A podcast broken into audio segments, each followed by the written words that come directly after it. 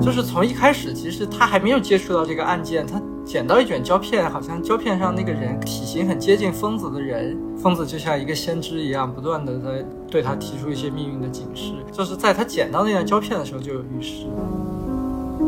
其实这个电影确实有几个焦点不够实的镜头，但是总共数量大概就在两三个而已。剩下的更多的问题是因为十六毫米的低分辨率加广角镜头的低解析度，造成了你觉得整个画面不够清晰。反正我理解的摄影师在干嘛？其实他在制造一种幻觉，他在制造一种感受，就是让大家忘了这是一个剧本上的故事，忘了这是演员本人，而是一个真实的角色，忘了这是一个美术做出来的景，而觉得这是一个真实的空间。就摄影就是帮助导演去骗观众。嗯，对。大家好，欢迎收听散场通道，我是麦高芬。今天我们终于要来聊一聊《河边的错误》了。我相信很多听众已经都等了很久了啊。关于这部影片，其实网上更多的人是在讨论它的文本内容，但是其实网上关于它的技术层面的讨论是比较少的。而我本人是学电影摄影出身的嘛，所以我觉得这个部分其实本片是有非常非常多值得深入讨论的。今天也是非常有幸的请到了本片的摄影指导，也是我在电影学院的师哥。来，欢迎程马老师。哎，大家好。我我是程马，河边错误的摄影指导。我们电台也是第一次请到摄影指导来到节目里做关于影片的讨论啊。程马师哥其实是我们电台最早最早的一批的听众吧，那时候好像小宇宙什么都还没有。我在朋友圈发的时候，你有看到有跟我聊两句，当时还给我提了不少建议 啊。是是是，偶尔听了几期，不好意思，没有做到都听，也不用都听啊。我们电台很少有听众能做到期期都听的。那在我们具体的讨论本片的一些创作上的细节之前，本片的比较特别的叙事方式，其实也在网上引起了一些争议嘛。程马师哥作为本片的主创，如果你去向观众推荐影片的话，你会希望他们抱着怎样的期待来看这部电影呢？其实也不仅仅是针对这一部电影吧。可能对于我来说，我觉得好的电影是提问，而不是回答。可能有些电影是给观众一个比较确定的答案，比如说告诉你人性是什么呀，善恶是什么，爱情是什么，就给你灌输一些价值观吧。但但我自己就是个人比较喜欢的电影，不是回答一个比较确定的问题，而是向观众提出了作者的思考。可能看完以后，啊，我会想，呃，这个问题我以前怎么没有考虑过，或者说，呃，这个思考的角度我以前怎么没有意识到啊？就这种电影对我来说就是比较有余味的电影，就是看完电影我会一直一直在想这个电影，可能时不时的生活里碰到有些时刻，我还会再想起这样的电影。我觉得《河边错误》也是这样的电影，就有点像影片海报上那句“没有答案不如发疯”，是吗？就是不要老从影片里面去寻找一个答案。对，我觉得可能现在的电影大家有点过于追求一个共鸣啊。我觉得所谓的共鸣就是说出你心里的那个答案嘛，就是有人当你的嘴替，他可能有一定的爽感为支撑吧。但是我觉得他可能电影的作为一个作品的属性来说，这样就未免太单调了。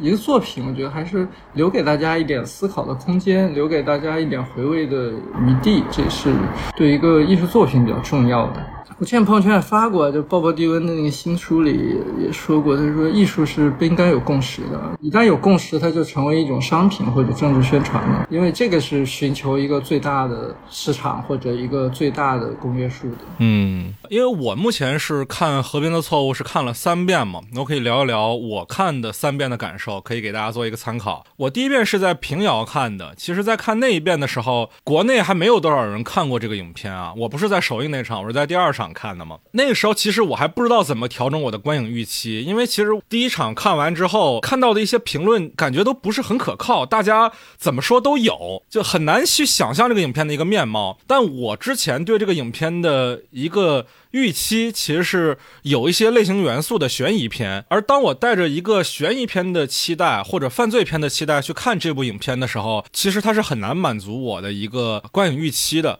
因为我们通常都知道悬疑片在戏内是侦探和罪犯的较量，而在戏外是观众。和主创的和导演的一个智商上的角力，但是本片它不是这么引导我的，它甚至最后也没有给我一个明确答案。当我在看到影片看到一半左右，开始意识到说它并不是一个悬疑片的时候，我才渐渐去跟上它的节奏。其实我第一遍看影片的感受可能会比较像片里面的角色马哲，因为他本身也是在查这个案件的过程当中，渐渐意识到说这个案件可能不是一个有着明确答案的事儿，可能是自己的内心出了一些问题。所以当我第二遍看，甚第三遍再看的时候，我再去看这部电影，就觉得一切其实都很豁然开朗。网上有很多版本的剧情的解读啊，其实我是觉得片子的剧情没有那么复杂，就是如果大家抱着看这个片子不是去看一个事实，而是看某一个角色，就是故事的主角马哲，他对于整个事件的回忆，回忆当然是有错误、有扭曲的、有说不通的地方。那其实一切都都很简单了，因为你甚至能推测出来他这段回忆之所以被扭曲背后的原因。所以我并不觉得这个片子是一个非常难懂的影片，就只是说大家之前的观影积累里有没有这一类的作品。你比如说像大卫林奇的作品，可能就比较经常往这条路上去走。可能对于主要看院线片的观众来讲，这是一个比较难的挑战。但是对于核心影迷来说，这不是一个特别晦涩的、特别作者自说自话的影片。嗯，你说到这个问题，其实就是我理解一个电影的几个场域的问题。比较简单的分法是，大家会觉得啊，有这种商业类型片跟文艺片。那其实就我个人的观念里边，不是这么简单的二分，就可能我觉得是有三三类吧。作为商品的这种商业类型片和作为电影节的这种，不管是你叫它文艺片也好，艺术片也好啊，当然我们说的是就是。可能比较偏向传统的主流的电影节啊，因为现在电影节五花八门，也有各种各样的电影节。还有一类是我觉得它是属于高口碑电影，它可能商业上也并不一定有很好的成绩，它也没有入选什么电影节，但是它可能往往评分比较高，不管是就是什么 IMDB、烂番茄或者豆瓣啊，影迷的口碑比较好。说出来可能有点得罪人的，就不说具体哪些导演嘛，就我们国内有些导演在豆瓣上一直有很好的一个评价，但是其实没有什么大电影节节展的记录吧。嗯，但是呢，影迷会非常喜欢，豆瓣评分也非常高。这一类电影，我觉得它的突出的特点就是你说的这种比较烧脑、悬疑，就是也有人提出来它叫 智识电影，只要不断的翻转，让影迷猜不到，他就觉得那个智商得到的尊重，他就觉得特别好，这个电影特别好。是诺兰早期不就这么干的吗？对对对对，豆瓣里是不是还有专门一个分类？我忘了叫什么冷门高分电影啊？对对对对对对对，它冷门就是因为它其实商业和节展都不太占，嗯，就是有一类这样的片子吧。可能有些人看《河边》会怀着这样的，就是你说的这种，我觉得影迷高口碑电影的方向去看的。但它其实并不是一部这样的电影啊，目的不是跟观众玩一种智力游戏。我觉得节展最重要看到的还是你一个电影最突出的长板是什么吧，就是你最原创的东西是什么。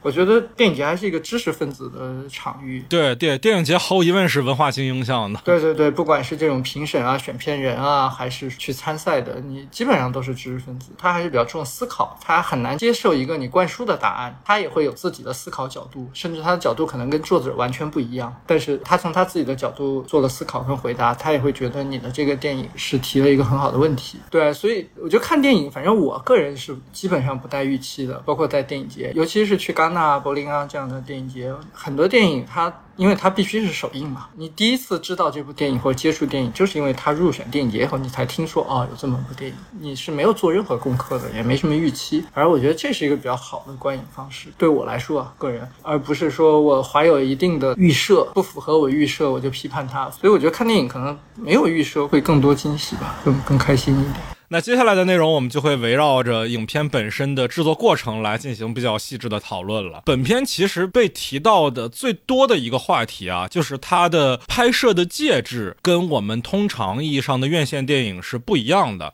它选择的是超十六毫米的胶片拍摄。嗯，我们现在的电影绝大多数都是数字拍摄的啊，除非是有像诺兰、昆汀这样比较执迷于胶片拍摄的人。而当他们执迷于胶片拍摄的时候，他们往往执迷的也是。是，要么是大画幅胶片，比如说诺兰喜欢的 IMAX 胶片，要么就是某种特殊的画幅制式，比如说昆汀喜欢宽银幕画幅的胶片，最起码也应该是三十五毫米胶片。而很多的家庭录像往往会喜欢八毫米或者超级八毫米的胶片，但是超十六毫米其实算是影像制作里一个比较冷门的格式了，它比三十五毫米就是通常的院线电影制作的标准要小不少，但是又比家庭录像的规格要高一些。那为什么河边的错误会选择？这样一个相对比较冷门的胶片格式呢？嗯，多方面考虑啊。首先，你前面介绍的那个，就是应该是说，在国内大家只看得到像诺兰、昆汀这样的胶片电影。但是，其实如果你去到电影节的话，你会发现很多电影都是胶片拍摄的，并不少。就是这次河边错误去戛纳，那刚刚看到的，像考里斯马基的，还有阿里切的《奇美拉》，对吧？包括《花月杀手》《小行星城》啊，这些也都是胶片拍的。而且而且它那个也是十六跟。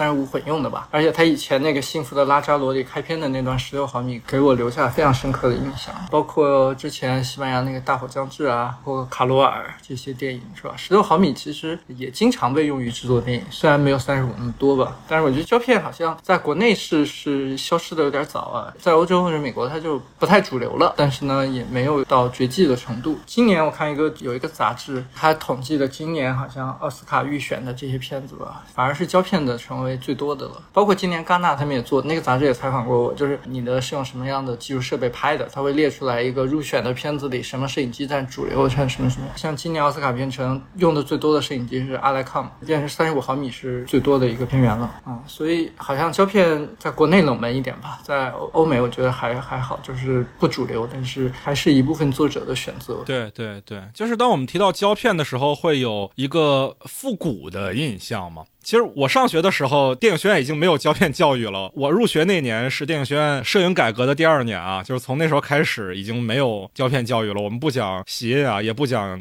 胶片的曝光流程什么的。对对，呃，为什么用十六这个？它综合了很多因素啊。但我觉得最主要的还是是你说的这个问题，就是我们是一个年代戏，就是胶片的复古感，这是非常重要的。呃，我是觉得，如果你彻底是一个架空的啊，就比如说很多古代题材，对我来说。等同于架空，因为没有人见过。嗯，没有真实的影像资料留下来。对对对，因为没人见过。你跟我说唐代什么样，清代什么样，没有人经历，也没有人看见过真实的影像。清末有一点吧，清末明初有一点。一九零五年是吧？中国开始有这记录。对对，定军山是吧？对对，再往前是没有的。那这个东西等同于架空，对我来说。但是九十年代是一个很多人依然有记忆跟经历过的，而且你家里会有很多遗留下来的九十年代的老照片啊、物品的。所以它是一个你很难去架空的一个东西，而且我们的这个片子的风格特点或者最长长板是什么？我觉得这是一种基于极度现实的非现实，它模糊了这种现实与虚幻的边界吧。就是片中的主人公马哲分不清，反正我创作的着力点或者支撑吧，也是希望观众分不清。我就想传达马哲的这种感受，传递这种东西。那你如果希望观众分不清，那说白了就是你的非现实得非常现实。因为电影首先它就有一个原罪，就是它是一个虚构的东西，就是电影里出现什么都不奇怪。那你怎么能把观众带进去呢？就是觉得这也是我理解电影这个媒介最核心、最突出的一个优势。就是电影从诞生那天起，它最突出的优势就是制造了一种逼真的幻觉。就我个人理解，就是像卢米埃尔的咖啡馆里，为什么放一个火车进站，有观众会被吓得从椅子上站起来？他不知道自己在咖啡馆里，他知道，但是他还是被一种逼真的幻觉所震撼到了。其实这是电影自诞生起来到今天的，但发展了一百多年，其实这个效力就已经很弱了。以前可能就是一段随手的记录就能达到逼真的幻觉，今天它变成你要加入很多很多的手段。但是虽然过了这么多，而且作为一个学电影又从事电影行业的人，可能说实话对很多影像的套路都非常疲惫，没有新鲜感。但是仍然时不时的，我还是能看到一些把我带进去的电影，就是让我忘了我坐在一个电影院里，我被电影带到电影里那个时空，跟着他的感受。就很少的电影吧，不太多，但是还是有一些电影。这也是我想做的目标啊。所以很多人在强调就是电影的叙事啊，很多采访也在问，比如说摄影如何帮助讲故事啊。摄影怎么把文字转换成影像啊？这种老生常谈的问题吧，有时候觉得它是一个伪命题。你哪怕一个话剧舞台上，你一个摄影机支在那儿一动不动，这个故事不也讲完了吗？对吧？或者你录一段评书，这个故事也讲完了呀。那摄影怎么讲故事呢？这第一是故事天然成立啊，它是剧本完成的。第二，文字怎么转变成影像，这是一个设备技术问题。只要录录下来它就是影像。这两个问题都不是特别成立。我觉得真正，反正我理解的摄影师在干嘛？其实他在制造一种幻觉，他在制造一种感受。就是剧本有提供的故事，可能演员提供了塑造成这个人物的表演。那摄影在干嘛？我觉得摄影在于你能不能把这个事情变成一个具有真实感的幻觉，让大家忘了这是一个剧本上的故事，忘了这是演员本人，而是一个真实的角色，忘了这是一个美术做出来的景，而觉得这是一个真实的空间。就摄影就就是帮助导演去骗观众。嗯，对你就是制造了一个逼真的幻觉吧。所以这个幻觉里，觉得最重要的东西是感受。河边一共就做了两场路演跟映后吧，就是北大跟浙大。北大那场就是魏淑君映后说一个，他说有的东西已经存在了啊，比如说这个小说，小说基础后来被改成了剧本。那他觉得电影更重要的不是拍那些已经存在的东西，而是拍出原来没有的东西，那些无的东西。那什么是无的东西？可能对我来说，感受就是一种无的东西。原来的存在的故事，大家对于每一个场景、每个人物的想象是抽象的，演员扮出来、美术制出来，它就是具象的了。那这东西。就是有了，那你怎么在已经有的基础上传递一些更多的，让他感受到的这些东西？看过很多河边的评论啊，大家说感受到的那些东西，我觉得那些就是无的东西，也是可能我们一直在着力制造的东西。这是我理解的摄影的工作的重点吧。可能我多说两句，就是他从观念奠定了很多美学，美学在奠定了很多执行的创作目标，然后再往下执行。那既然在这样一个就是我说的逼真幻觉的这样一个观念之下，可能很多东西要求我们。再往下的创作都是要符合这个东西的，就比如说打光的风格呀，就像你说很多关于河边的讨论没有讨论到技术问题，我觉得这是好事儿。就是技术它对我来说就应该是隐形的。如果你一个片子过多的注意到技术问题，就是它把无变成了有，这并不是一个好事儿，说明这个东西最后呈现的不够吸引人，大家才会去讨论一些本来就应该是无的东西。我觉得这是一种失败。嗯，我明白。我们还是说回到十六毫米胶片的这个介质啊，这个方案。你是怎么跟导演来沟通这个事情的呢？因为我印象中魏淑君之前的电影是没有拍过胶片的。对，你是怎么说服他用十六毫米胶片来做这部影片呢？就是魏淑君，他是很年轻啊，九一年的导演，没有作为导演经历过胶片电影的时代。他因为以前在传媒大学学本科是音响导演嘛，也不像摄影系，可能你们没有经历过，但我的年纪还是经历过摄影系的胶片教育，也经历过广告还在用胶片的尾巴。就是我上研究生时候吧，一个我们摄影系。毕业的师兄，所以后来当了导演，就是暴雪相知的董月。他作为摄影接了一个戏曲电影，那会儿很早，传统电影还是用胶片拍的。他就想来学校里找一个学生给他当副摄影，主要是要负责量光，然后就请老师推荐一个对胶片掌握比较到位的。那当时老师就推荐我，就跟他拍了一个这样。那算我第一次经历一个完整的从测试到最后配光、洗音这样的一个胶片电影吧。这些经历让我其实包括上学的这种，我们的当时。时的照明作业啊，毕业联合作业这些经历过这些东西，就对胶片还算比较熟悉。其实它一直对我来说是一种创作上相对平等的选择。就是摄影系的学生很容易有一种对影像质量或者是介质的崇拜，就比如说 IMAX 就是好的，三十五好就是好的，十六就是不好的，或者胶片就是好的，数字就是不好的，或者数字里也是有三六九等的，是吧？你拿个单反拍就很 low，你拿个艾丽莎拍就好。但是其实我觉得，就是我们上学时候学的那课叫感光。材料的性能特质吧，还是特性，大概这样一个课程，张明老师教的。就是我是觉得我理解，你不管胶片还是数字，它最突出的点就是它是一种材料。其实不只是这种电影胶片跟这种数字啊，感光材料有非常多。就是我们认为光化学基础的这种传统的感光材料，这种光电子为基础的，就是现在这种数字感光材料。那其实生活里我们也遍布着各种材料。那门课当时我印象里很深，一讲这个感光材料就讲感光度啊、灰雾密度啊。感光特性曲线啊，怎么计算？怎么就一大堆这个数学物理问题，就很多人也学得很懵。我就觉得材料在我们生活里一点都不特殊啊！你生活里接触的各种玻璃、木头、金属、陶瓷，什么都是材料。你要讲它的特性，它也有很多物理特性，是吧？它的什么比热呀，它的模式硬度啊，它的密度啊，它的各种，当然都不一样。但是我觉得我们生活里好像认识跟学习一种材料，并不是从这些东西入手。你为什么能分清楚哪个是木头，哪个是金属，哪个是塑料？就是它给你的感性的认识都。不一样，我一看木头就是木头的质感，玻璃就是玻璃的质感，金属就是金属的质感，这是影响我对感光材料很重要的一点认识。就是我从上学的时候就是一直这么理解的，我理解胶片就是胶片的质感，数字就是数字的质感，数字里你手机就手机的质感，DV 就是 DV 的质感，它是不太一样的啊。那其实，在胶片里对我来说也是三十五、十六、IMAX，它代表着不同的材料质感。你如果把胶片看作一种材料的话，就像你木头，你松木比较软，榆木比较重，对吧？你不同的木头，它也有不同的材料质感。那落实到河边这个电影的这个效果上，我觉得一个年代的戏，我们一说这种旧的东西、复古的东西，它还是有一定的共识基础的。呃，我也看过一些微博、豆瓣上评论，大家否认就觉得，哎，不是说你。用这种十六毫米这种低质量的影像，它就代表年代，就代表什么？但是你去看手机里的滤镜，你去看各种视效软件里的插件，找一个复古或者老电影，它一定是给你一个胶片颗粒啊、晃动啊、低分辨率啊、划痕啊、蒙尘啊。那为什么所有的插件都往这个方向设计呢？我觉得它还是有一定的共识基础吧。是的，是的，是的。对，所以它变成一个天然的优势，我们为什么不去用它呢？就是也有很多人跟跟我说，它代表很多人的一种观念，就。我在摄影系时候，很多人就这种观点，就认为我们始终应该用最高质量去记录一个东西，提供了最大的一个信息的基础，然后在后期制作里可以把它任意的下变换成各种你要的效果。就是你从摄影系出身，你一定对这种观念很熟悉啊。对对对对对。但是我其实从上学的时候起，我就是这种观念的反对者。我就是觉得，为什么要去绕来绕去实现一个特别简单的目的呢？就是如果今天胶片绝迹了，我只能用数字。模拟胶片，那我可能可以去寻找一个适合的 LUT，做很多测试，后期去加颗粒，加这些一点点调试，抖动到多少合适，最后去模拟出来一个你觉得那样就沾沾自喜。这个我是觉得他沉迷到了一种工匠精神里边吧，但是他在结果上其实是你绕了一个大弯，回到了原点。你今天还是可以依然选择用胶片的，虽然胶片。有点风险，增加一些成本，对吧？但是成本这个预算你是可以平衡的，风险你是可以管理的。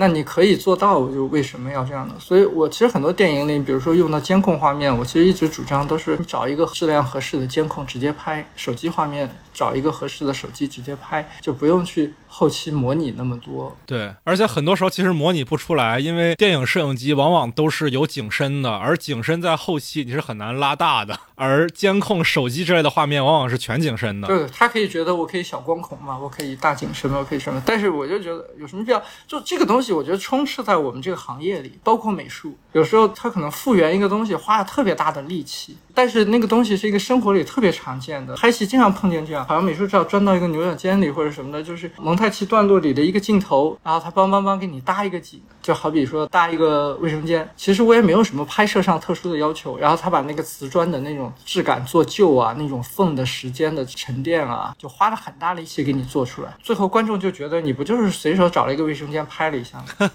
他 既不体现创造力，我觉得也不体现。任何先进工艺，它就是投入了一种沉迷在人力跟时间的游戏里边。对对对，我们读摄影系的啊，很熟悉这套逻辑。这套逻辑在我眼里叫分辨率竞赛啊。分辨率不是这种流派的唯一指标啊，它会强调什么卫生啊、宽容度啊之类的内容。但是分辨率往往是最直观的标准。就比如说四 K 啊、八 K 啊，大家都喜欢把这个所谓的 K 数越调越高。而且我经常看到有影迷去讨论这个话题，就是现在。的胶片的解析力，在这个层面上，相比于数字还有没有优势？但其实我觉得这些都是不是很重要的观点。技术指标它当然重要，但是它在电影的创作中，其实地位没有大家想象那么高。很多时候，电影它作为一门艺术啊，它作为第七艺术而言，它不是一个唯技术论的东西，它不是一个唯数据论的东西。那更多的时候是你选择合适你创造的工具来进行你的创作嘛？是的，是的。就像我前面说的那种材料论的，其实。你说的这种分辨率论也好，质量论也好，它跟好像我用胶片就比数字好，或者我用 IMAX 就比三十五好，三十五就比十六好，这种全画幅就比超三十五好，这个是一脉相承的。就是这个东西，你发现放到生活里的逻辑里，它是不通的。它因为跟老百姓的生活有一点隔阂，好像专业上的壁垒，让这些事儿好像容易把人说晕说服。但是你放到生活逻辑里是不通的。就像我前面做的那种比喻，你比如说柚木或者橡木比松木硬，但是你木材是越硬越好吗？你生活里选择木材的标准就是硬度越高越好吗？嗯。大家普遍上有个朴素的观点啊，可能还是一分钱一分货，对吧？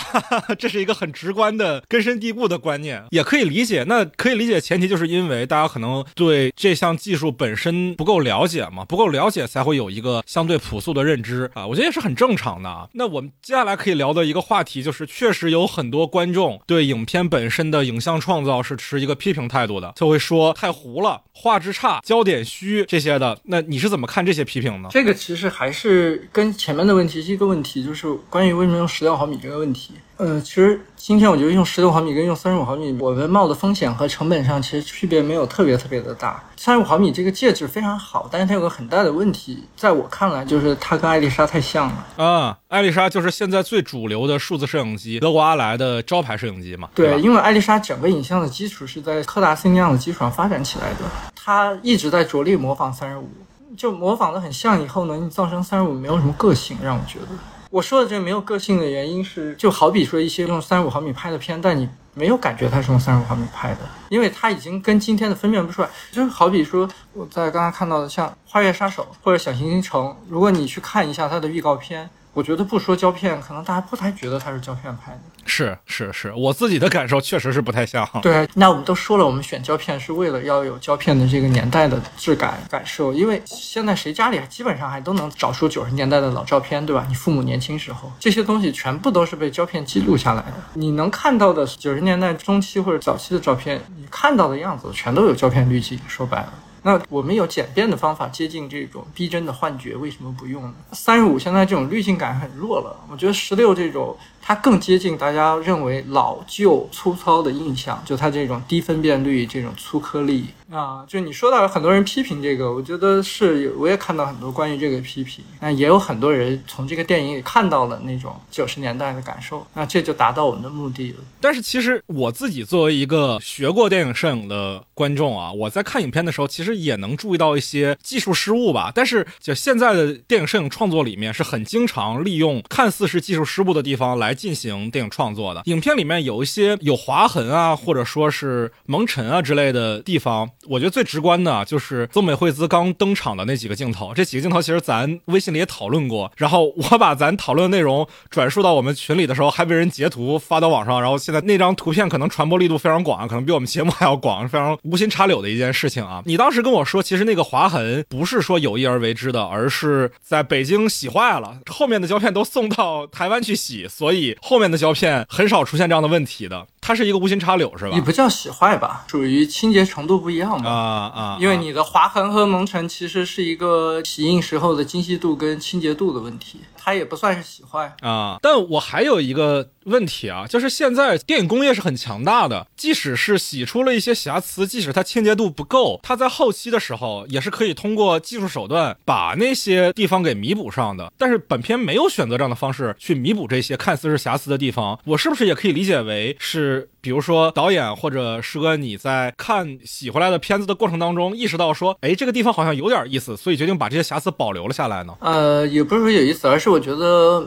没什么关系，影响不大。就说回我们选十六毫米的原因嘛，就是我是觉得十六毫米它比三十五更具年代感，更有这种风格，就它这种低分辨率、粗颗粒，包括影像的这种不清晰。因为十六毫米它本身它的那个面积小嘛，对于同样大小的荧幕，它放大倍率就大，它肯定就显得不清晰。它肯定结构就显得更粗，这个是它本身的这个介质决定的。但就像我前面说的，可能介质对于摄影师来说，我的理解应该是平等的。但是你洗印厂不同的标准，确实给影片的这个素材造成了不统一的洗印结果啊。就是有些画面确实是显得更粗糙，有些画面更精细。而这些统一在一部影片里的时候，就是你是觉得 OK 没关系，就是它是一种自然而然的结果，所以没有去干涉它，是吗？对，就这种东西，在我看来，它更自然主义。就像你这些天然的乐器，永远比你电子模拟出来的东西，它有更多的杂音、更粗糙的东西，但是它它就是一种风格。呃，我觉得大家讨论这个清晰度的问题，或者这个失焦的问题，它模糊了三个东西，就是第一个是很多人对这种十六毫米的低分辨率不了解，第二个是很多人对这种老镜头的解析度不了解。我们混用了很多镜头，大部分镜头用的是 MP，MP 它很锐，它能一定程度上综合一点十六毫米的这种影像比较模糊的问题。嗯，MP 镜头就是阿莱蔡司出品的，相当于现在在电影行业比较通用的一款其实是针对超三五画幅的一个镜头啊，因为它更多其实是用在我们刚才提到的像艾丽莎这样的数字摄影机上。当然，它上胶片机也完全没有问题。对，其实你说的也不太，就是 M P 最早出来的时候还是胶片为主流的时候。哦！但是我们接触 M P 的时候，基本上大家已经在用数字拍东西了。所以以前我看狄金斯的访谈，他特别推崇这个 M P，我当时特别不理解。因为 M P 在我看来被我们用在数字摄影机上，我就觉得过于锐，没有风格，没有个性。对，它是一个所见即所得的镜头，但是很多时候光学上的问题对我来说是更有风格的镜头。就比如说它有一些畸变啊，有一些紫边啊，有一些这种色散啊，它的镀膜造成的这种眩光啊、发灰啊这些问题，它有时候对我来说是一种更有风格的镜头。就 M P 在我来说就工艺太太好了，就没风格了。那到我真正要用胶片拍摄一个电影时候，我做测试的时候，我才意识到迪金斯以前为什么推崇 M P，是因为他推崇的很多时候还真的是用胶片拍的。那就是其实对于胶片这种相对没有那么锐利的画面来说，M P 是一个不再让画质继续损失的一个方案。但是呢，对于我们还有一个问题，就是说 M P 镜头它的焦段有限，最广就到幺二。可是你对于十六的画幅来说，幺二就相当于二四了。对对对，就是你的底片大小越小，就意味着你可能在广角端需要更多的镜头群。对啊，那我们需要更广的二四以前的镜头，我们需要幺八甚至比幺八更广的镜头，那我们就需要用真正的十六毫米摄影机的镜头。那这些镜头因为伴随着胶片的工业的相对终止，其实早就停产了，而且保养的也不是特别好，而且尤其是广角镜头本来解析度就不如长。长焦镜头，我们所有广角端用的都是老镜头，然后还是广角端，所以这个问题其实综合十六毫米的分辨率、老的广角镜头的解析度和真正的视焦，其实这个电影确实有几个焦点不够实的镜头，但是总共数量大概就在两三个而已。因为这个也是就是我们拍胶片必须承担的风险跟代价。因为你没有办法检查再来一条，因为在台湾洗印，我们甚至都没有样片。在疫情期间，你是没有那么频繁的可以运输运输胶片的。确实有几颗镜头焦点不够实，但总共数量就在两三颗。剩下的更多的问题是因为十六毫米的低分辨率加广角镜头的低解析度，造成了你觉得整个画面不够清晰。这个东西被大家混为一谈了。但是电影是一个算总分的问题，就是十六毫米对这个电影，我觉得我们要的这种感受层面带来的加成是远比它的这种技术上的缺陷跟它的风险更有价值的，所以这是我嘛非常坚定、毫不迟疑的选择这个问题。的原因啊，而且从我一个影评人的比较牵强附会的角度来看啊，我自己觉得本片一直在强调一种回忆的视角，就是事实的不确定性。对这个事情是经过马哲大脑他的很偏激的观念扭曲过的，所以我认为他这个事情就不应该是太清晰的。是的，是的。如果他看这个事情看得很清晰的话，他就不太像回忆了，他反而像事实。而本片其实追求的不是这种感觉。对，本本片要模糊事实与想象的边界，就是你的理解跟我其实出发点是非常一致的，就是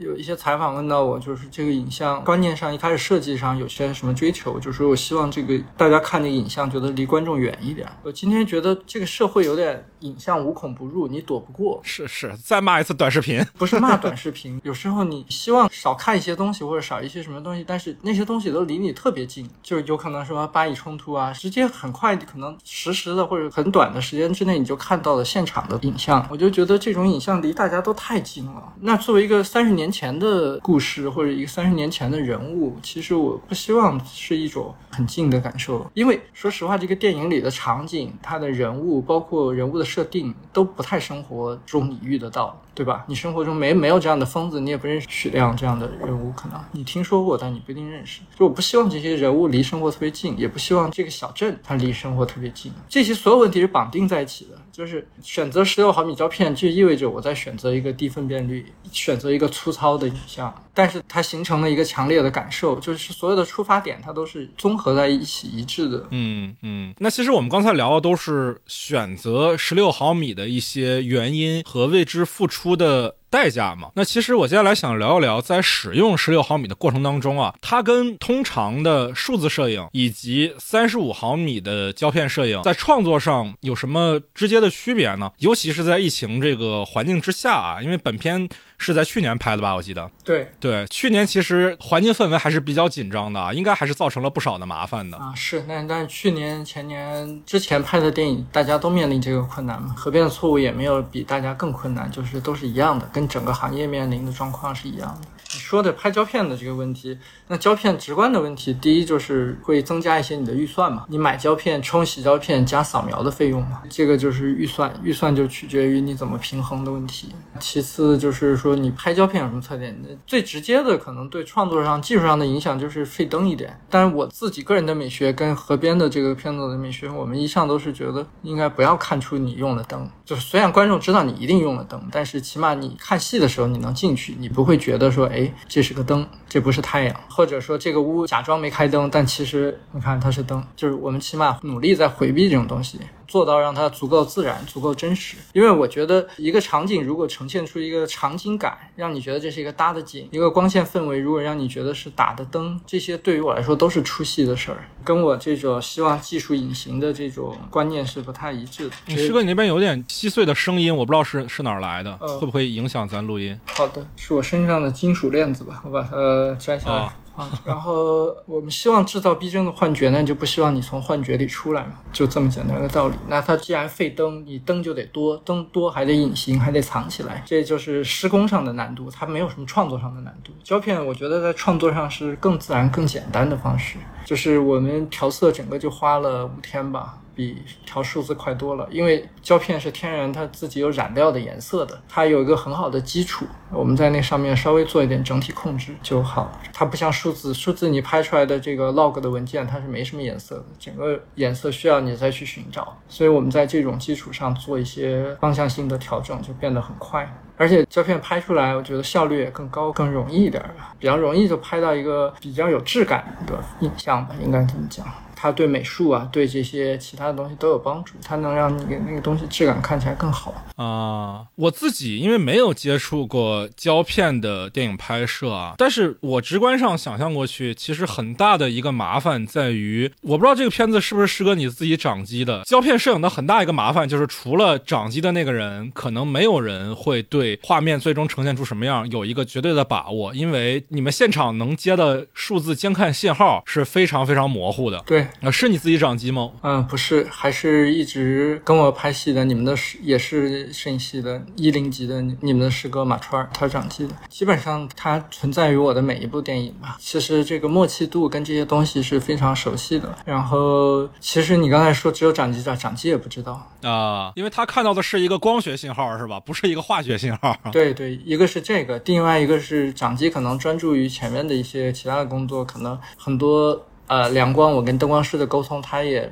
没有得到全部的信息，其实很多时候他可能得到的是一些结果，就是光孔定在哪儿，然后它也不像数字，它那个小尖看到的基本是一个结果，它肉眼看到的跟实际拍摄出来的差别非常大嘛，所以其实很多布光的细节，有些在景外面的，因为他也不会到景外边，他的工作职责得在现场处理一些事儿，就是大家都不会知道全貌，可能这个全貌存在于我的脑海里，就是我凭着对胶片的经验，大概知道我曝光表上量的东西，将来出现在上面。是一个什么样的感受？那也就是说，其实胶片拍摄是一个对于创作者之间的信任要求特别高的流程，因为导演嘛，老魏他肯定是不知道胶片拍出来会是什么样的，他没有这方面的制作经验。嗯，稍微有一点吧，因为我们之前合作过一个戏，中间有一部分九十年代是用胶片拍的，但是很少，只有几分钟，因为没有官宣，我们就不说了。那个时候是我第一次向他提出来，这种年代戏我们处理可以加入胶片的介质。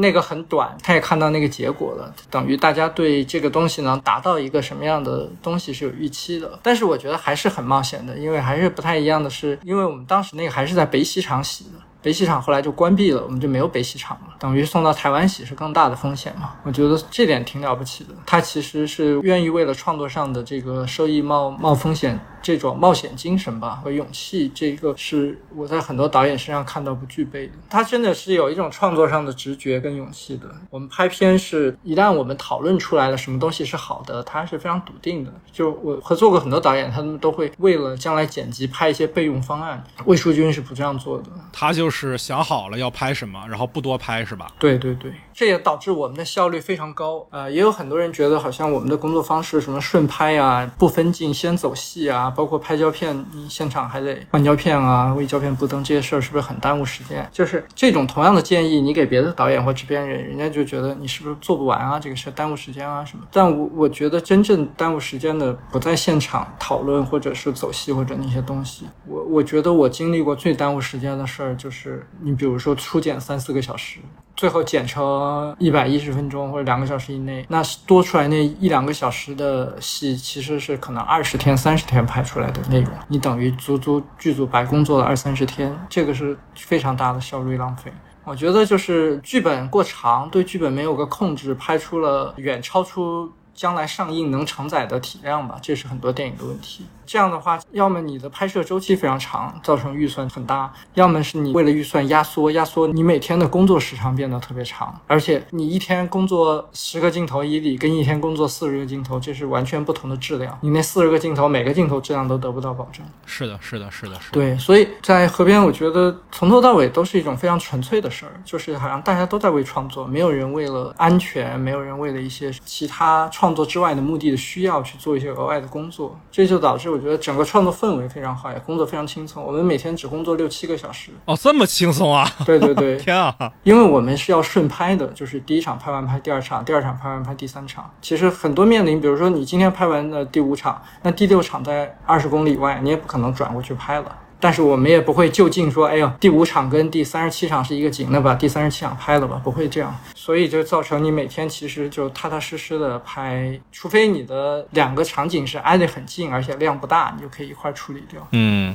我们一般的电影制作流程里面，它不是顺场拍摄嘛？它是会从制片的角度考虑，会集中场景或者集中演员做拍摄顺序上的调整。但是本片它选用的是一个顺场拍摄的方式，那就导致你比如说一开始拍的是警察局的戏，如果警察局之后还有戏的话，也不会统一先拍完，而是先拍后面的戏，拍比如说河边啊，拍理发店啊，然后等那些戏都拍完了再回到警察局，那可能就会有很多转场上的时间。需要消耗，但是这从创作角度上来考虑的话，那会带来的创作层面的价值是什么呢？那价值就太大太大了。它所有的东西你发生起来都是你不顺畅不可能实现的目的。就像你刚才说的那些综合考虑，其实都是非创作目的。比如说这个演员就来十天，把它拍完了他就放了，这些这都是非创作目的，都是制片角度。所以为什么说河边很纯粹就是这样？我们的所有的基础都是以创作为唯一目标出发的。那你像这个带来的好处就是。你比如说，你从马哲这个角色身上，你明显能看到他刚开始接触案件之前的那种体态、意气风发，到他后边的那种消瘦、那种面颊跟两眼凹陷的变化。如果你是跳着拍的，你绝对不会在一个演员身上，因为对于龙哥来说，他是先增肥，然后在拍摄中逐渐消瘦下去。如果你是跳着拍，你绝对实现不了这种人物为角色做出的这种效果来。而且不管前期如何筹备，你的想象跟现实总是有些变化的。你顺场拍，你是可以。可以做到我们在跟这个演员或者这个场景的拍摄中，跟演员的合作中，迸发出一些新的什么的想法。比如说，可以为这个场景或者演员丰富的东西，你是可以持续的在创作里不断的增减的。但是，如果你跳着拍的，你你先拍了一个后面的，那你前面的所有的东西都不能变了。嗯，有什么是在拍摄过程当中？即兴加上的，一直沿用下来的设定吗？其实挺多，这是每天都可能不断的讨论以后会增加的。有时候会突然想着加一个景，有的时候会突然想着在那个景上调整一点什么变化。只要是顺着拍的，它而且它时间上也是合理的、过渡的。就是我以前碰见很多集中拍的戏，他会给事先预先向你提出一些你也很难确定的难题。呃，你就比如说我们拍有些动作戏、车戏场面，他是请了车戏的特技队来拍，把他们的时间集中在尾部，但这个车戏可能分布在整个很多地方。那前面有的演员可能拍的那个车戏，他要求的是。那场追逐的车戏之后的道具就会提前来跟导演、摄影确认，说将来这个车的损伤是一些哪些部位。你这这怎么可能想得出来呢？你必须 提前指出来，他把那些损伤做出来，然后你先把文戏拍了。我的天！你当然我可以去规定一些，但是你没办法，将来可能车戏跟预演不太一样，这么去蹭一下，我觉得力度不够，我可能会换一个方式，我可能改成追尾。但是你先拍了，就不可能这样了。对啊，而且物理损伤这种事情，它其实很说不定的嘛，对吧？对，就是很多不科学的地方。但是为了效率，一旦是以制片为中心制的话，不是把创作放在前面的话，它就会带来一些这样的问题。所以像河边。这样的电影很难得，就是说以创作目的为出发，充分的展现了作者性，能在节展上收到一个好的成绩，还能在商业上获得一个回报，这种电影我觉得可遇不可求。嗯。其实我觉得这片子也确实听起来是非常难的，就还是回到胶片的选择这个话题上啊。就刚刚有提到说，魏淑君导演他之前有跟你在另外一个项目里面有短暂的使用过胶片，但这个片子其实明显是不一样的嘛。它是一个通篇的胶片摄影，而且因为疫情的原因，可能没有那么及时的能看到样片，所以更多时候是对创作者的创作信心的一个极大的考验，就是你得有绝对的把握，说我知道。素材拍成什么样了？缺不缺哪些镜头？并且你们又是在一个这样。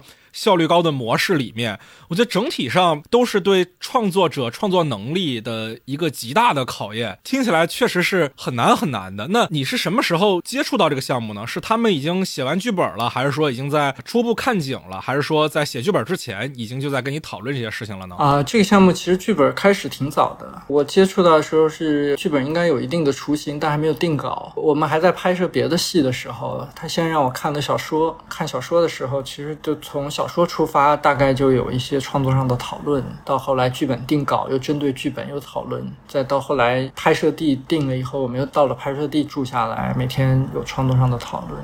就是我前面说的魏淑君剧组非常纯粹，就是大家好像只在做创作一件事儿。就是我们的前期筹备也是，好像就每天在一起一块吃吃饭，一块看看别的电影，然后就聊一聊有什么新的想法感受，不是一个特别工业的事儿，听起来就不是每天大家几点到几点进行一个专门的会议啊或者什么的。明白了，明白了，就是一个自然而然的结果，对吧？对对对。刚才还有提到一点啊，就是本片其实它调色流程是非常快的。对，在这点上我有好奇啊，就是片子是大卫调的嘛？对。呃，李大卫，一个国内很知名的，其实是外籍的调色师啊。对。那在这个片子的调色流程当中，他是用的数字中间片呢，还是传统的胶片上色流程呢？就是数字中间片。我们基本上洗完就扫成序列帧了，扫成 DPX，然后交给 DI 公司啊。那在这一块上有没有考虑过用传统的胶片洗印流程来做调光这件事儿呢？嗯，没有。其实我们要的是。从模拟到模拟的一个转换，这个完成了，剩下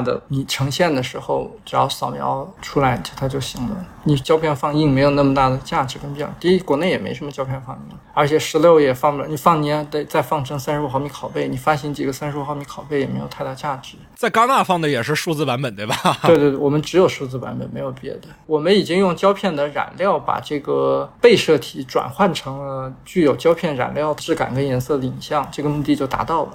我知道有些电影像《沙丘》什么，他们会先拍下来数字的，为了这种前期的安全啊、便捷啊、高效，最后做后期的时候再把它打印到胶片上，再转成一道染料。但我觉得，就是你首先天然记录的那个东西已经是数字信号切割过的了，你再转成染料就没什么太大价值了。其实就跟你调色上找找颜色是一回事儿了，它只剩颜色了，它已经没有那些其他的胶片对自然感光捕捉出来的那些东西。它它那种捕捉不是。说它就比数字好，而是它具有胶片的特点。它对暗部的不太好啊，它的粗颗粒啊，它这些东西是天然形成的。包括它对过曝的那种方式啊，这些都是你前期拿数字得不到的。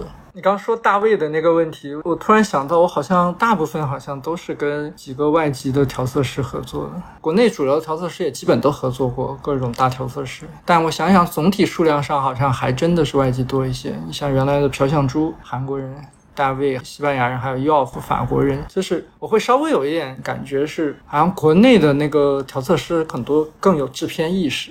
他会跟我聊很多最终制片结果的事儿，我还要费很大的力气去说服调色师不要去在意制片的结果。这个事儿是制片结果指的是什么呢？就是说观众能不能接受这方面的话题吗？对对对，他会跟我谈国内的观众，会跟我谈那个影院的放映啊。我感觉好像国外调色师他不太会谈这些事儿，而且他更能理解一些创作上的东西吧。我感觉国内调色师他会不断的对摄影师的这个东西提出担心啊。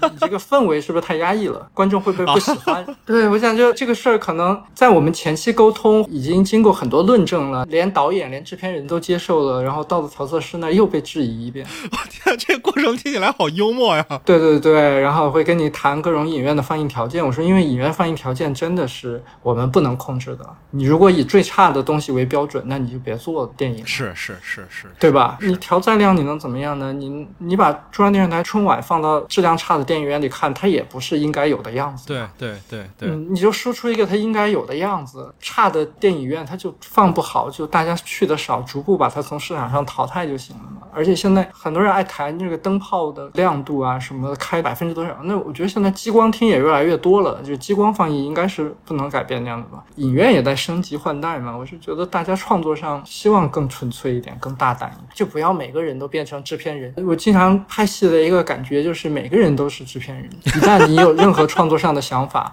谁都跟你谈制片问题。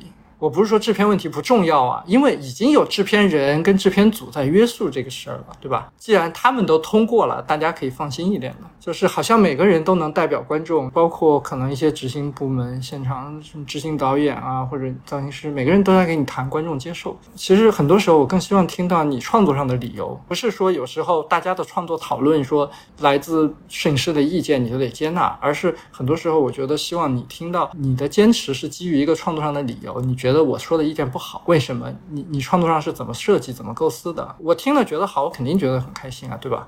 你看人家还是考虑的到位。我还是外行，但是其实我经常听到是一些制片上的理由啊，这个来不及做，或者这个可能不太符合中国观众的接受习惯，或者什么，就是每个人都能代表观众，那谁都那么懂观众，为什么中国那么多电影还是票房这样呢？哎呦我的天，这段可太有意思了！我自己在拍摄过程当中啊，接触到的最多的剧组呢，要么就是大家都想当导演，要么呢就是大家都想当制片人，就是谁都能对创作说上话，以及谁都能对观众的接受程度说上话。对对，我觉得就是，反正挺有意思的，就是哪些部门是创作部门，哪些是管理人员，哪些是执行人员，这个边界在很多剧组里是混乱的。是的，是的，是的，是的，就经常执行人员谈创作问题，就是你只是通知他去执行。这个事儿，他跟你讨论这个创作上成不成立？嗯嗯嗯。那我们回到创作本身的一些讨论啊，就是这个片子里面，其实我们能看到一些场景设计上的区别啊。最明显的就是影片中把警察局的所有的戏，大部分都挪到了电影院嘛。嗯。很多观众啊，包括我自己，其实都认为这是导演魏书君他一以贯之的迷影情节的一部分的影响啊。当然，其实我自己三刷完之后，我意识到到这个片子它是。一个跟回忆、跟主观意识有更多关联的时候，我就会在想，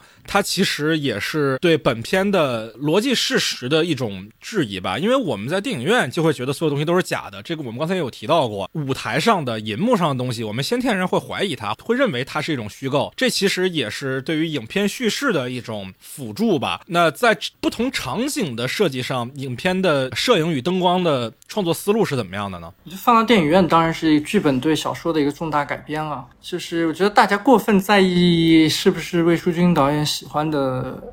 迷影情节或者什么的，首先你把它放到这个故事本身来说，它与当下的时代背景，就是九五年中国电影院发展的现状，在整个市场经济体系里的一个经营的状态，还有大家对一个电影院的认识。那时候电影院就是大家都在想，它怎么能转向经营，是吧？我我小时候经历过这些事儿，就是办演出啊，改成溜冰场啊，改成各种东西。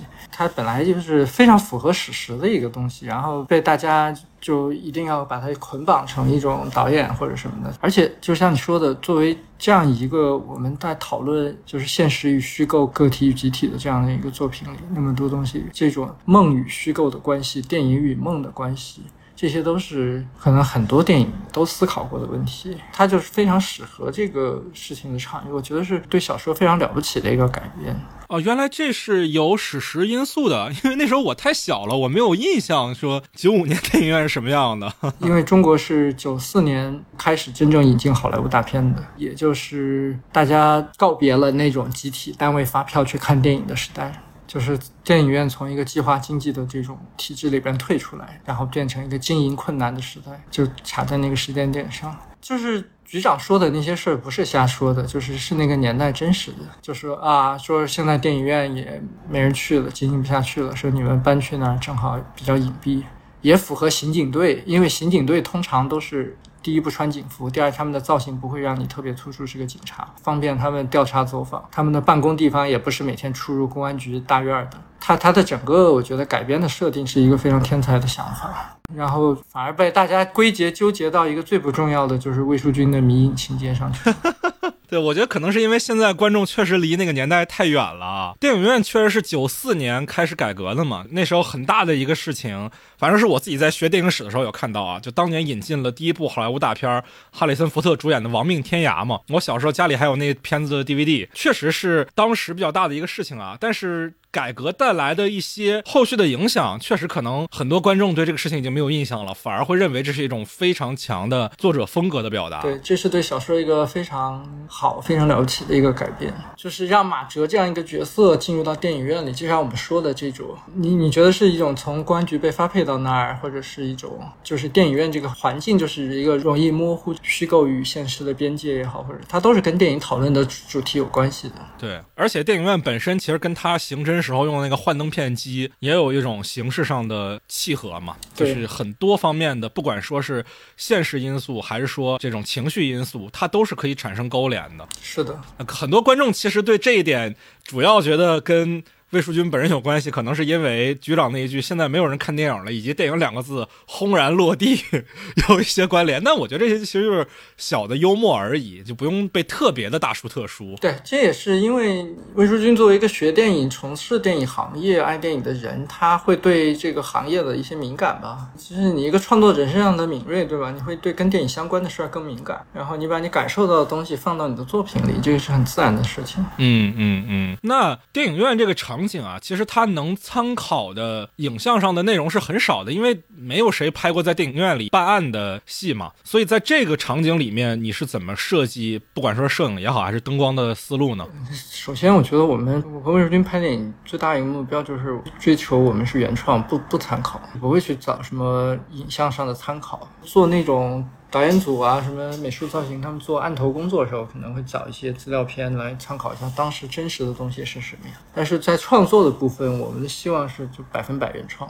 当然，它可能很难摆脱一些我们的观影经验啊或者什么的，但是至少是在工作方法上是没有参考，所以也不存在说电影院。不好找参考。其实对任何场景，我们都没有想着去找参考。我跟他已经合作三个戏了，工作方法都是一致的。就是第一，我们预先不会做什么分镜，也不会去找什么参考，都是到了一个场景真实里面美美术交出来，我们去复景的时候，你对这个场景提出一些还可以有什么改善的建议。从光影角度来说啊，对我来说是到实际到拍摄这个场景的时候，我会先把这个场景的基础的氛围做好。它跟怎么拍哪个镜头没关系，不是为镜头布光，而是为整个场景布光，三百六十度的。而且我我的方法一一直是场景里尽量在演员看得到的地方减少灯。我是比较喜欢用道具光源的，我觉得这个对演员的影响会比较小，对我们调度的影响也比较小。对，这样不管说是演员入戏，还是说摄影去下机位，都会方便很多，高效很多。对，之后演员在化好妆，带着他成为这个人物的造型以后，放下原来的演员的身份以后，来到这个场景里，我们。在走戏，看这样的人物、这样的事儿怎么发生在这个场景里，最合理、最自然、最好。这个事儿确定以后，我们再看镜头。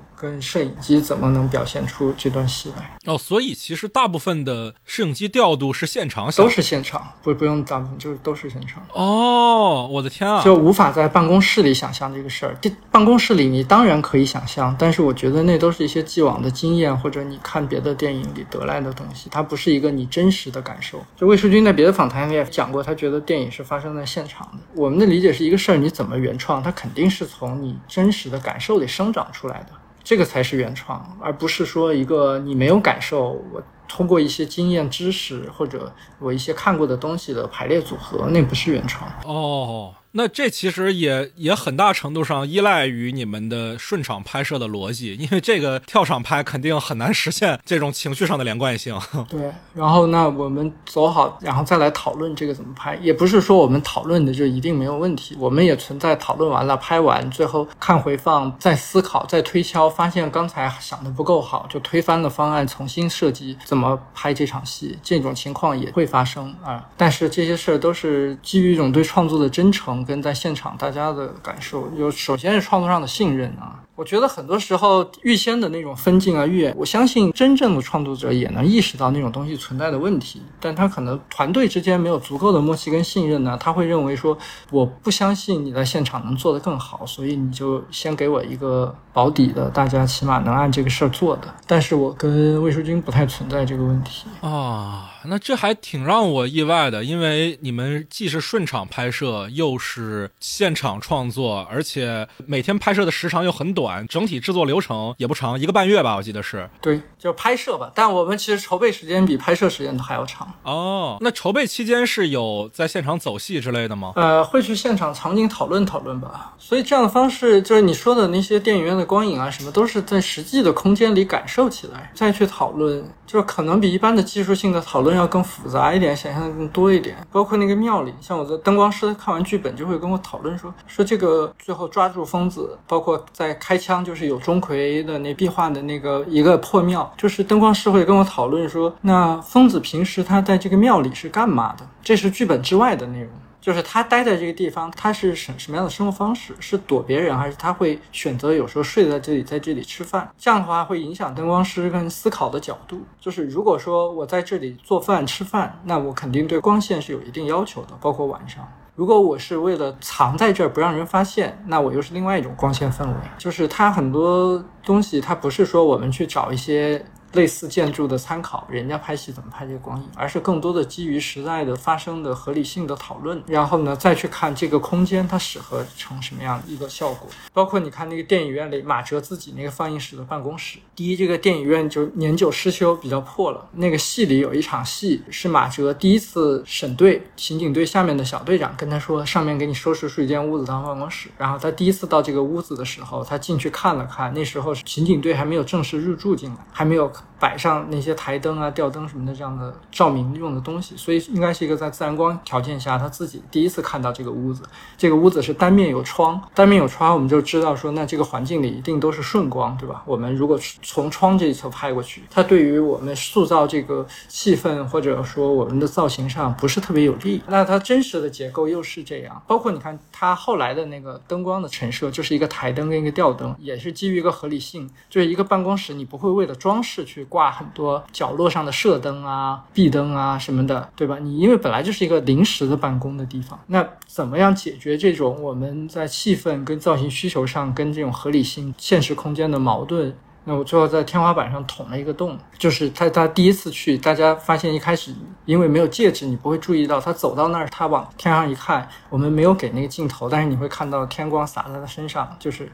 天花板上是有一点洞的，那个洞就会造成了我们打破了只有单向一个窗子的这种光线比较单调的点，然后在后边加上我们的这个暖光的灯具，加上这些，就给了我们一些其他的造型的依据跟这种氛围，所以它它都是基于我们到现场走进那个环境里，再来根据现实的条件来调整的。但其实那是一个水泥屋顶，就是它，它也并不是真的能捅一个洞。但是呢，那是我们因为有了这个构思，在做出来的一种光线条件，一种模拟自然光，然后模拟晚上的光的一个条件。但是它是，就你首先你得走到这个环境跟空间里边，你才会考虑到这样的一个东西。就是我觉得，如果你要追求原创的话，这是我唯一能想到的方法，因为我不知道除了这样还怎么能够原创出代表你个人感受的。代表你个人个体的思考的东西，就是说，如果我们追求的是对观众的刺激，当然它是有一些成熟的套路的。就我们都上过视听语言课或者这样的东西，比如说角光是什么感受啊，打顶光是什么感受，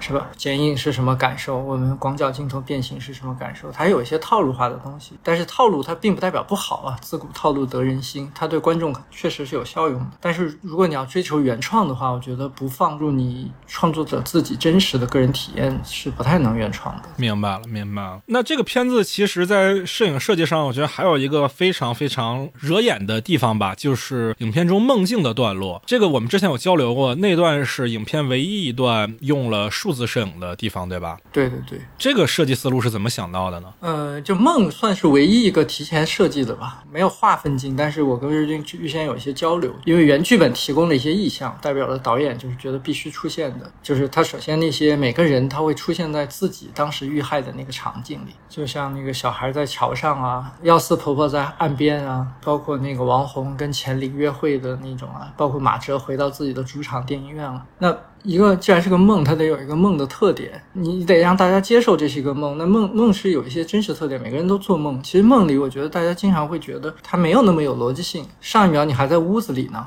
怎么有人跟你说话？你一回头你在室外，这是我觉得好像我做梦会有的这样的一种感受。它没有什么那种逻辑，什么好像我上一秒还在屋子里，那我是怎么出的门，怎么下的楼？这个在梦里好像不会有这个过程，而且梦里有时候我们能看见自己，有时候看不见自己。是是，会有第一人称和第三人称的切换。对，而且你也不一定是你，其实。对，这就我觉得这是梦梦的感受。在这样的话，我们怎么把那些场景跟意象把它串联成一个更像梦的东西？不要有这种剪辑感，那就要求说我们首先能把各种场景相对隐藏剪辑技巧的把它串联成一起，像是一口气就下来。然后人也是在有时候第一人称，有时候第三人称。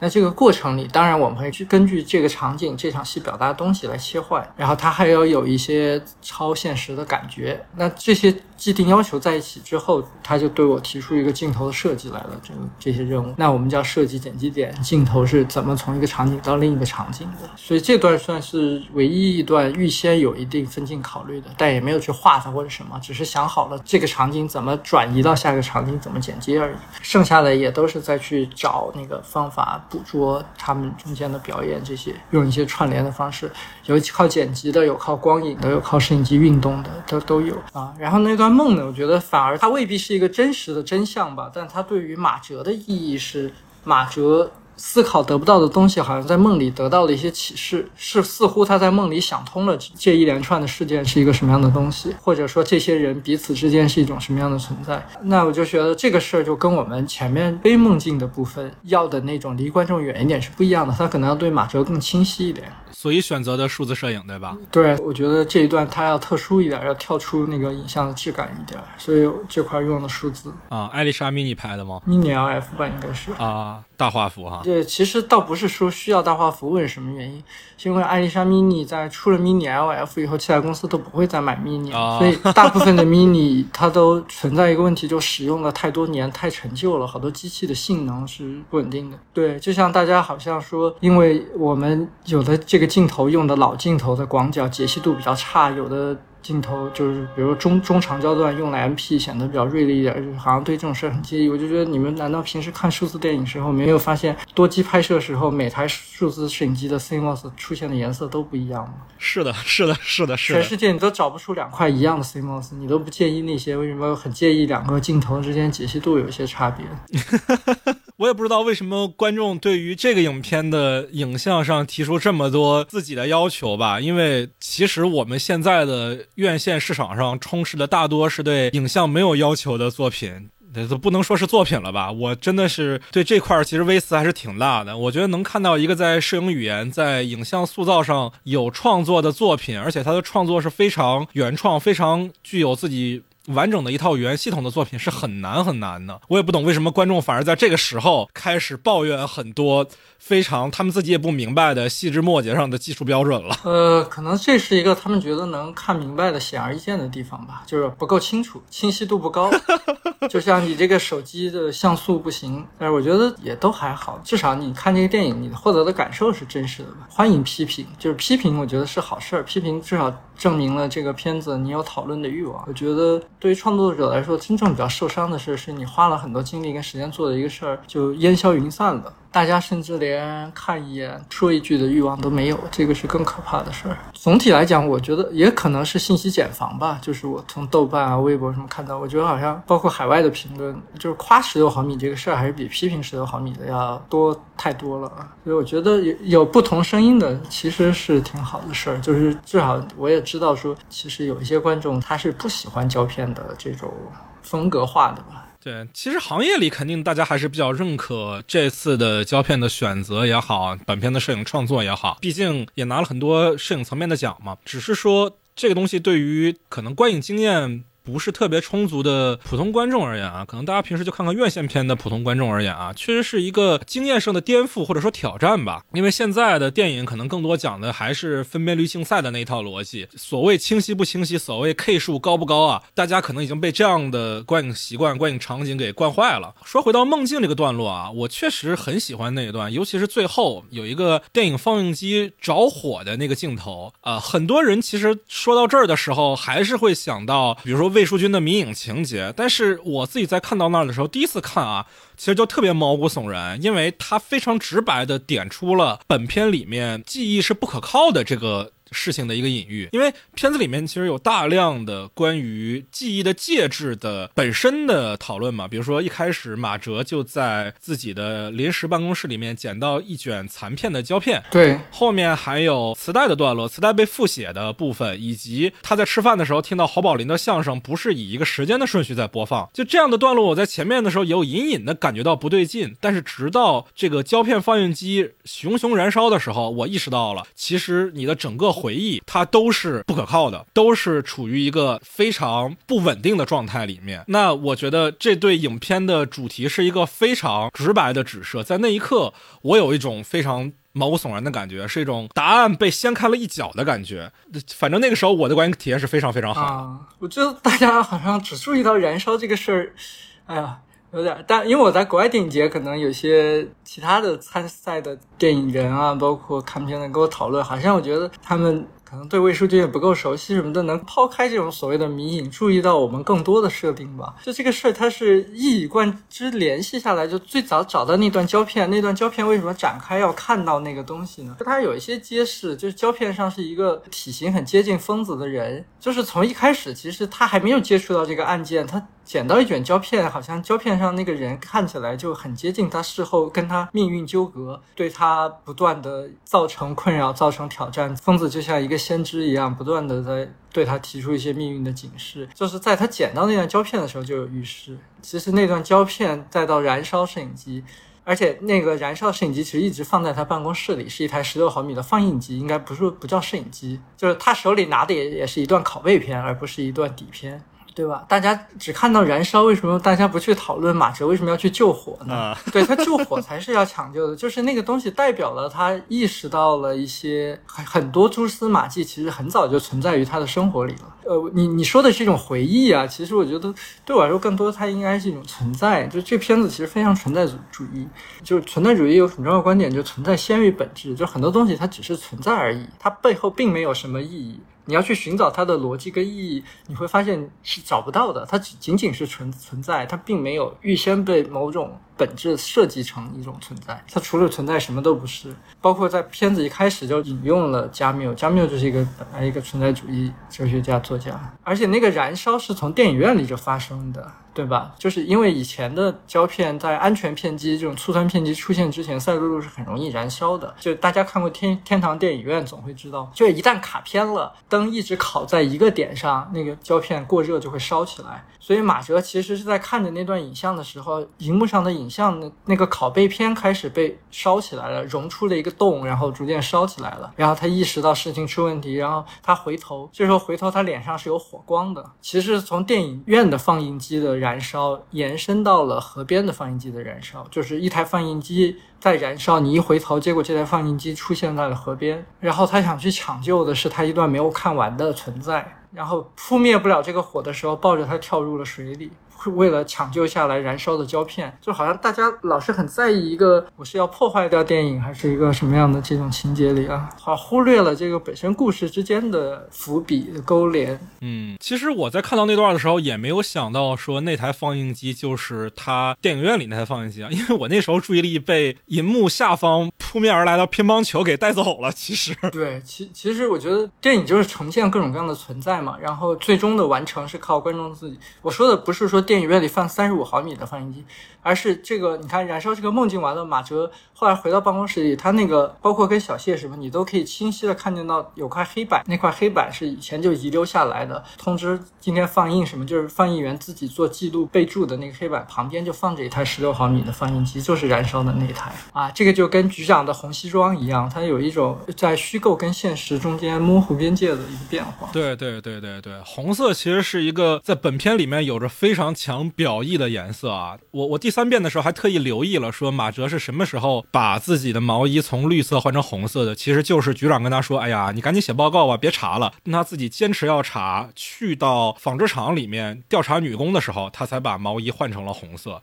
那时候其实他已经在失控的边缘踏出了非常重要的一步。其实还是有很多有迹可循的地方的啊，因为这个片子，我今年很少有哪个片子能让我在电影院里觉得反复观看，每一次看还都有新的收获的。真的有很多细节都是我一遍一遍看才会不断发现的。你比如说，马哲换上红色的毛衣之后，有一场他和他妻子吵架的戏，是他手上端着毛线，而那个毛线的颜色其实就是他之前的那件绿毛衣的颜色。那这个事情又像是一种暗示，好像是那个时候毛衣还没有被织成，那是不是说？明他的回忆，或者说不是说回忆啊，存在是不是不是按照时间的顺序存在的，而是一种无规律的乱序的存在呢？是不是已经在进入一种疯狂的状态呢？我觉得你用了一种穆赫兰道的思维在看这个电影啊，对我确实是因为我真的觉得他叙事方式很像大卫林奇。我觉得这个片子跟穆赫兰道最大区别就是穆穆赫兰道所有的东西是严格勾连的，在他虚幻的意识中代表什么，现实里的指向是什么，就现实里什么导致的他这个是严格一。一对应的，但那个方式并不是我们想要的，我们也觉得没必要，就是那个方式好像也没有说它不好的意思啊，但跟我们没什么关系，我觉得。可能对于河边更适合的是余华老师举的那个例子吧，就是海明威写《老人与海》，就是好多人觉得这个故事象征了很多东西，就很多人去解读去那个，好多人就问海明威说：“那你具体象征的是什么？”海明威说：“我只要写了老人是老人，海是海。”我觉得这个象征是指挥每个人自己的生活的。我我觉得我们要做的就是把那个复杂的情绪的感受的这种无的东西传递出来。然后马哲是一个所有细节都成立、真实。存在的人，他的家庭、他的工作，这些是存在的。这个存在与虚构之间有一些模糊的边界。那其他所有的指向，其实。嗯，并不是需要一一严格去对应的。就是你说它有没有传达？有。那你说胶片上那个东西一定是疯子吗？它不是。但是呢，我们又确实需要找一段像疯子的胶片，但是它不是一个一一对应的方式。那个胶片真的是他搬到了电影院办公以后看到的一段电影院以前扔在这儿的废旧的拷贝的胶片。但是这个事儿呢，也希望你感受到跟后边事儿有勾连，但它不是说严格的对应。他看到这个导致什么，详细什么？哎，那那段。貌似是疯子的素材，那个废胶片上面的人是春雷本人吗？不是，那是一段真实的拷贝。哦哦，那是什么影片呢？我当时其实一直很想知道那是什么片子里的段落。我们也不知道是什么影片，就是需道具需要去找一段一个单个的男男人在野外，然后体型上能看起来像疯子啊。懂了，懂了，懂了。其实它是一个真实的影片，原来如此。对，就很多有很多的解读。其实包括那个厨房那一段，因为那厨房有一个栅栏，有很多人解读马哲在里边做饭，包括跟妻子吵架，就是婚姻对他是一种牢笼。我觉得这个都太具体了，而且婚姻对于集体的意义大大于个人，就是婚姻对于国家的价值大于个体。啊，就所有的这种集体的管理上，它更需要一个婚姻。家庭是一个更小的一个管理单位啊，这种东西讨论是非常多的，就是也不用那么具体。而且那个栅栏是我们实际找到史和马哲家的景以后，它本来就带的，它也有存在性。因为以前的那种老房子，整个楼层都很低嘛。马哲家就住在二楼，阳台改成厨房，它是很容易爬进贼的。一些九十年代治安又不好，那他加一个那种格栅是有防盗作用的。那有一个这样的东西存在，我们又觉得它很合适，所以就不拆掉它。而且它拍在里边能给出那种感受是好的。但是并不是说它是一个设计上特别有具体的。就我记得上学时候学符号学啊，就是所指能指，它其实并不是一个这个东西。我发现有的人注意到那个，但是大家却又注意不到从那个东西我们延伸出来了一个东西，那个是真正美术在场景里设计的，就是他他打电话和包括跟妻子跳舞那个镜头，他其实客厅有一个半隔断也是一样的这种栅栏，那个是美术真实设计出来的。一个是延伸了他房子里这个元素，第二是我们你看他不管是打电话那个镜头还是跳舞那个镜头，其实实都是隔着栅栏拍的。他打电话就问他以前三等功的事儿，结果被否定掉了。然后他包括跟妻子。跳舞发现那个拼图的事儿，也都是隔着栅栏拍的。那我就觉得有些时候对观众很奇怪的是，就是大家会抓着厨房那个镜头说这种是是一种比喻，是劳动是什么？那为什么没有注意到其他的就真正美术设置到的栅栏，对吧？它它既是一种就是设计语言上的元素的统一性、风格性，它也是一种我们感受的传达。嗯。可能这个片子也确实存在很多过度解读空间啊，我自己也做过很多过度解读，我们也聊过这个事情。但是我是觉得有一个点应该不会是过度解读啊，还是比较明确指向。就在这个片子里面，集体与个体的分野是做了很明确的指涉的。你比如说局长，他总在强调集体、先进集体什么的，而当马哲最后放弃抵抗、融入环境的时候，他终于换上了警队的服装，不再去探寻他脑内的那个真相的概念。去拥抱了集体的时候，他好像看似一切都变好了，三等功也有了，孩子也有了，但是背后却有着非常让人觉得不安的地方。呃，我觉得这些可能还真的不是大家的过度解读，这些应该是一个比较明确的意旨吧。这可能是文本层面就剧本阶段就已经想到的设计了。嗯，这就是你把老人写成老人，海写成海呗。鲨鱼就是鲨鱼，但鲨鱼代表是什么？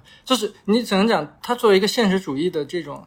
底色和质感里边，每个人都很合理。因为你刑警平时工作中就是不穿警服的，小谢也不穿，其他所有刑警队员都不穿。那你去拍一张我作为警察的结婚照或者什么的时候，穿上警服也是很合理的。那你去表彰的时候，你肯定要换上警服嘛。它都是老人就是老人，海就是海的部分嘛。当然，我们也会做一些处理啊，就是因为你它这个结尾是对原著一个很大的改编嘛，就是原著它写成那样是有它的道理的嘛。那我们一改编也是有我们。的道理的，但是我们改编也会在创作上有些我们的思考跟放的，包括我们的影调啊、滤镜啊或者其他的东西上。对，原著的最后是局长要求马哲承认自己是个疯子，来保住他英雄的名号。然后马哲一开始是不承承认的，他觉得我就是杀了疯子呀，我不是因为自己失控。但是最后却在一次一次的心理医生、妻子和局长的诱导下，他屈服了。原著大概就是这样的一个结尾，而影片就是首先是加了孩子这个设定嘛，然后。并且给了一个很明确的暗示，就是孩子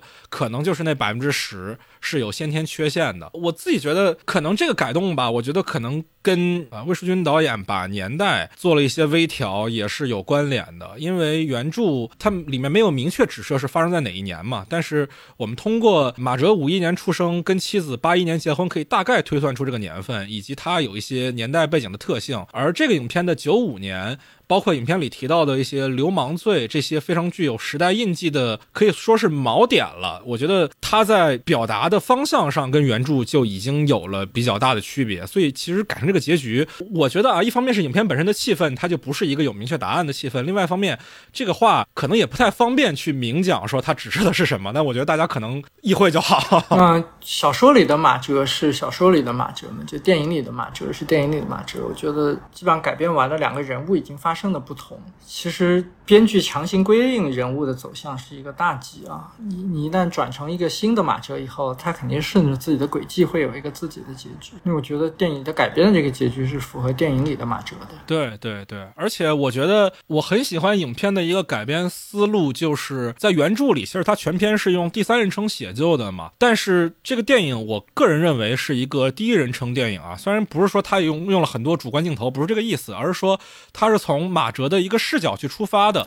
在原著里面，马哲最后是接受了一种集体为他安排的叙事，导致他接受了疯子的这个身份啊。那我觉得在电影里面，如果你从第一人称视角去讲讲一个疯子的感受的话，他的所有的逻辑跟原著其实是能有一个更内在的勾连的。原著像是第三人称叙事，而影片本身是对原著第三人称叙事进行了一次第一人称的想象。我我觉得是符合逻辑的啊。是的，那刚才其实我们也有聊到说，在制作过程中。啊，魏淑君导演是个效率很高的创作者嘛，基本不会拍太多用不上的段落。那还有没有哪些是成片中我们看不到的被剪掉的部分呢？没有，我们一共只有两颗镜头没剪进去，一颗还是空镜，其他的就是拍了多少用了多少。我去，天啊！但是我有在一些短视频上看到，你比如说马哲跟妻子的结婚的段落啊什么的，其实正片里是没有用的吧？那是花絮视角。因为那个道具要拍一张结婚照，但他们这个为道具拍摄结婚照的过程花絮是会把这个拍下来的，就是跟正片是没有关系的。因为正片的这个叙事的时间性，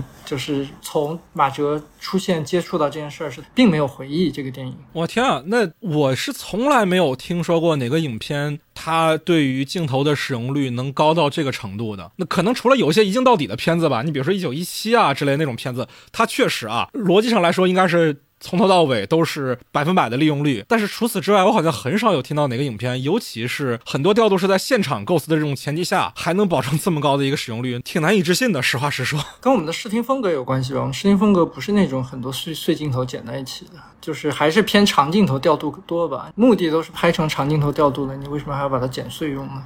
其实这已经有一些变化了。我觉得对于野马分鬃来说，魏淑君那会儿是一场戏一个镜头，这已经是发生了很大的变化了。我觉得，但是呢，就是一场戏到底是用几个镜头讲清楚每个镜头是什么，这个事儿是我们一旦讨论确定了，大家都觉得好，这事儿就定下来了，就不是说剪辑不去剪，是没你没有多余的镜头给剪辑用了。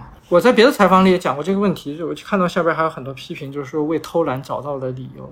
哦，我觉得大家就是不了解电影制作呀，这个事情很难做到的呀，它不是一个很简单的事情啊，它非常非常难啊。不光是那个，还有一个是我觉得可能大家从情感上不太愿意接受才华或者天才这种东西吧。大家愿意先接受，就是你付出了特别多的代价，是一个苦功夫，得到了一个比我好的结果。我能接受你天天熬夜刷题学习，最后取得一个好成绩。我不太能接受你放了学就去玩，最后出来考试比我好。啊，哇，哇，这个批判性好强哦。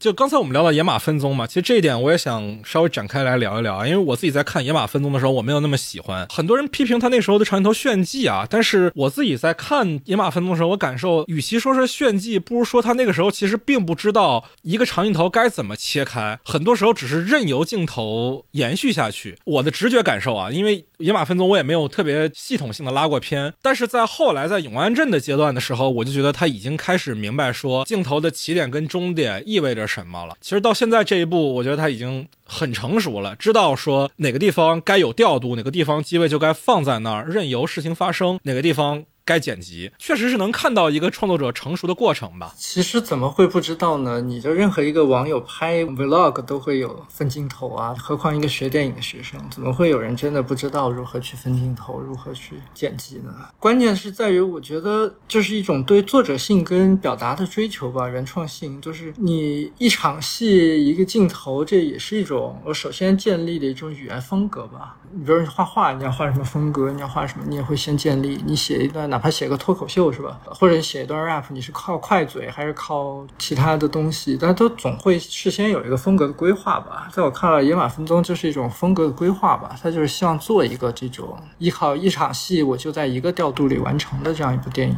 我觉得做到反而是难的，你放弃是容易的。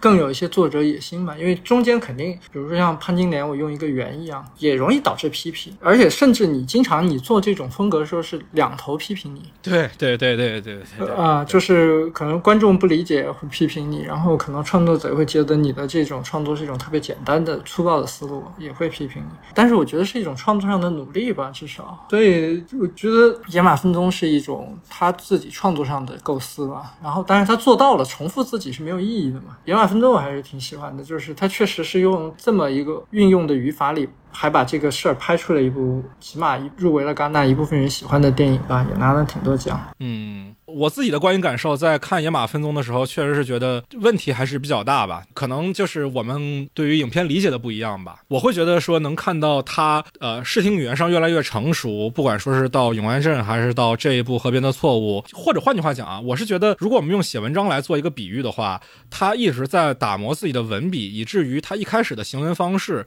可能在我看来还有一点不是特别的从容，不是特别的自如。到现在，他已经把这一套语法运用的比较娴熟了，我是能看到这个过程的，并且我觉得这个过程是一个很进步的、很有价值的过程。就是他现在这一套语法的组织语言的方式是更能说服我的。相比之下，野马分鬃那个时期，我觉得在说服力上，起码对于我来说不是那么的奏效。嗯，我相对喜欢野马的，并不是因为他的视听或者调度，我其实看电影不太看技术啊，我拍电影也不太在意真的这假的对对对，其实还是有就是看一个感受吧。好，那我准备差不多了啊。其实咱已经聊聊挺多了，我就准备收尾了。好的，我比较担心，其实就之前你那个链子可能刮到我，怕影响声音。如果我剪辑过程当中有需要，咱后续再补一些地方的时候，我再跟你说呗。真实一点，不要技术流啊！就是很多录音师在现场总是要那样，就像我们的颗粒啊，我们的这种嗯划痕啊，这种虚焦一样，就是你真实一点，就是在我看来，颗粒跟声音的底噪是一样的，你带一点，带一点吧。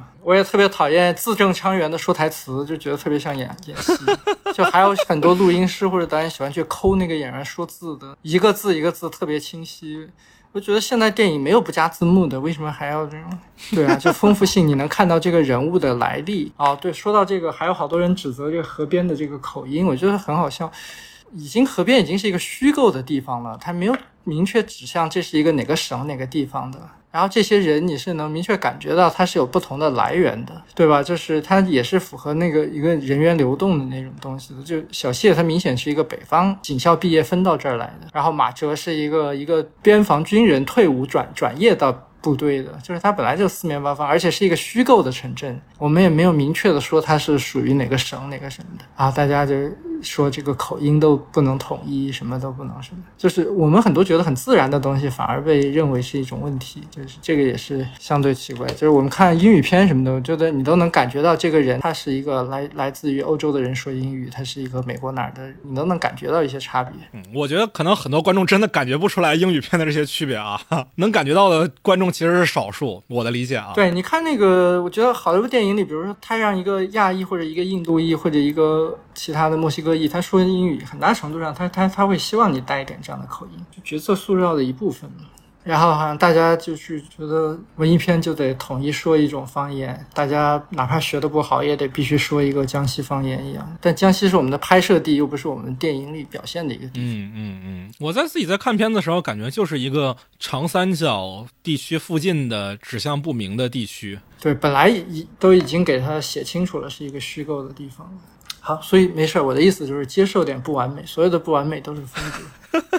好好好好好，那今天关于电影《河边的错误》，我和本片的摄影指导陈马师哥也聊了很多关于创作上、关于制作上的讨论了。那当然，影片本身是一个有很大解读空间的作者电影啊，我们也很难在一期节目里把所有内容尽述其详。如果大家有后续想跟我们交流的，欢迎在评论区留下你的看法，也欢迎加入我们的听友群，在微信上搜索 After Cine，添加我的个人微信号就可以申请入群了。也欢迎大家关注我们的官方微博“散场中的 After Cine” 啊。那同时呢，最重要的是希望大家订阅我台，希望大家去电影院支持《河边的错误》。今天也非常感谢成马师哥跟我聊了这么多，也非常感谢能听到这里的听众。我们就下期再见吧，朋友们，拜拜。拜拜，谢谢大家。花的心藏在蕊中，恐把花期都错过。你的心忘了季节，从不轻易让人